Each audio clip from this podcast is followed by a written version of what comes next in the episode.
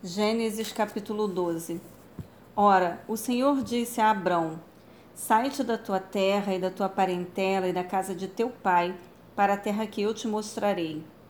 E fartei uma grande nação, e abençoar-te-ei e engrandecerei o teu nome, e tu serás uma bênção. E abençoarei os que te abençoarem, e amaldiçoarei os que te amaldiçoarem. E em ti serão benditas todas as famílias da terra. Assim partiu Abrão, como o Senhor lhe tinha dito, e foi Ló com ele.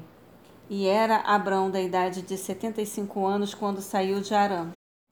E tomou Abrão a Sarai, sua mulher, e a Ló, filho de seu irmão, e toda a sua fazenda que haviam adquirido, e as almas que lhe acresceram em Arã. E saíram para irem à terra de Canaã, e vieram à terra de Canaã.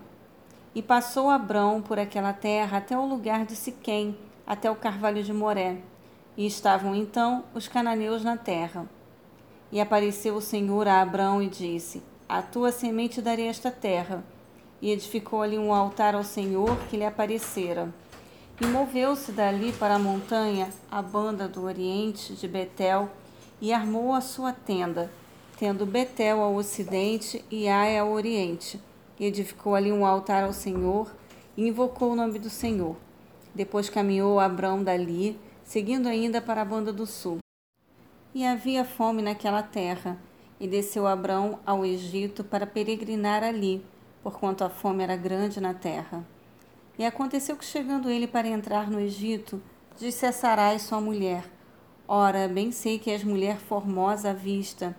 E será que, quando os egípcios te virem, dirão: esta é sua mulher, e matar-me-ão a mim e a ti te guardarão em vida. Dize, peço-te que és minha irmã, para que me vá bem por tua causa, e que viva a minha alma por amor de ti.